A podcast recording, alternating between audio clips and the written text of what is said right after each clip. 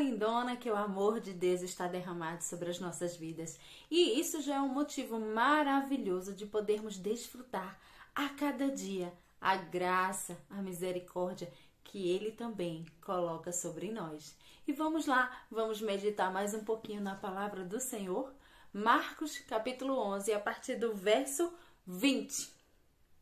E passando eles pela manhã, viram que a figueira secara desde a raiz. Então Pedro, lembrando-se, falou: Mestre, eis que a figueira que amaldiçoaste secou.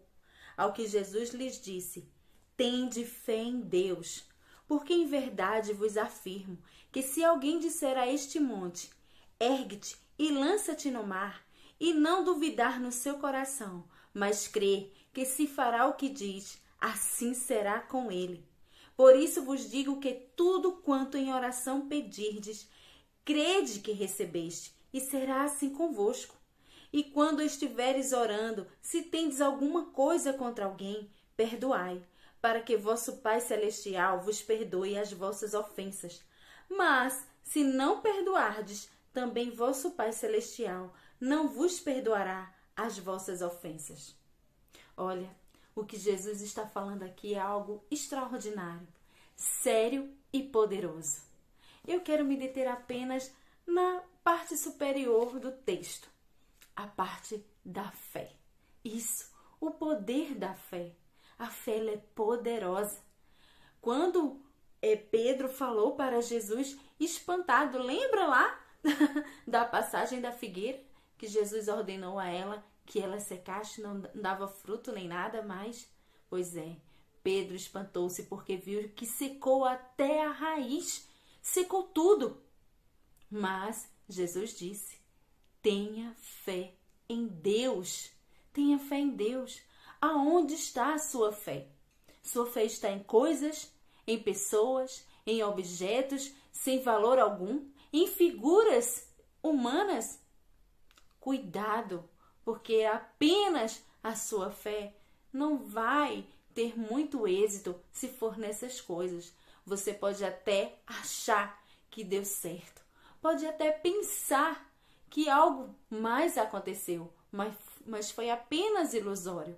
A real fé é a fé em Deus, naquele que tem o poder de fazer todas as coisas. E a sua fé em Deus vai fazer com que você faça coisas maravilhosas quando estamos andando de acordo com a sua palavra. Como ele fala mais embaixo, devemos perdoar. Temos que estar alinhado com a palavra de Deus para que as coisas possam acontecer. Não adianta você dizer também, ó, oh, eu tenho fé em Deus e a minha fé é poderosa e vai, faz e acontece. Mas o efeito não é duradouro. É apenas por um instante, por um momento. Pode até durar, mas tudo aquilo vai desmoronar um dia, porque a verdadeira fé tem que estar no Senhor. Além da sua fé tremenda e maravilhosa, sua vida está pautada aqui, ó, nessa palavra. Tem que estar de acordo com o que ele diz. Senão, será apenas um momento muito bom vivenciado. Mas tenha fé em Deus. Alimente a sua fé. Viva a palavra de Deus para que você possa também fazer essas maravilhas, assim como ele disse. Pode dizer a um monte: ergue-te e lança você acha que você pode conseguir fazer isso? Eu creio que sim, porque se está na palavra de Deus, vai acontecer. Mas temos um porém. Nossa fé, ela é muito oscilante. Uma hora estamos em cima, outra hora estamos embaixo. De manhã acordamos bem e à noite já não estamos tão bem assim. Tenha uma fé constante. Era essa fé que Jesus estava falando. Era assim que ele agia o tempo todo, em todo o tempo. É possível? Sim. Viva constantemente na presença de Deus e a sua fé vai crescer, vai aumentar e vai fazer maravilhas para o reino de Deus. Não é para você, é para Ele. Tudo é para Ele. Um cheirão no seu coração e viva a sua fé poderosa em Deus.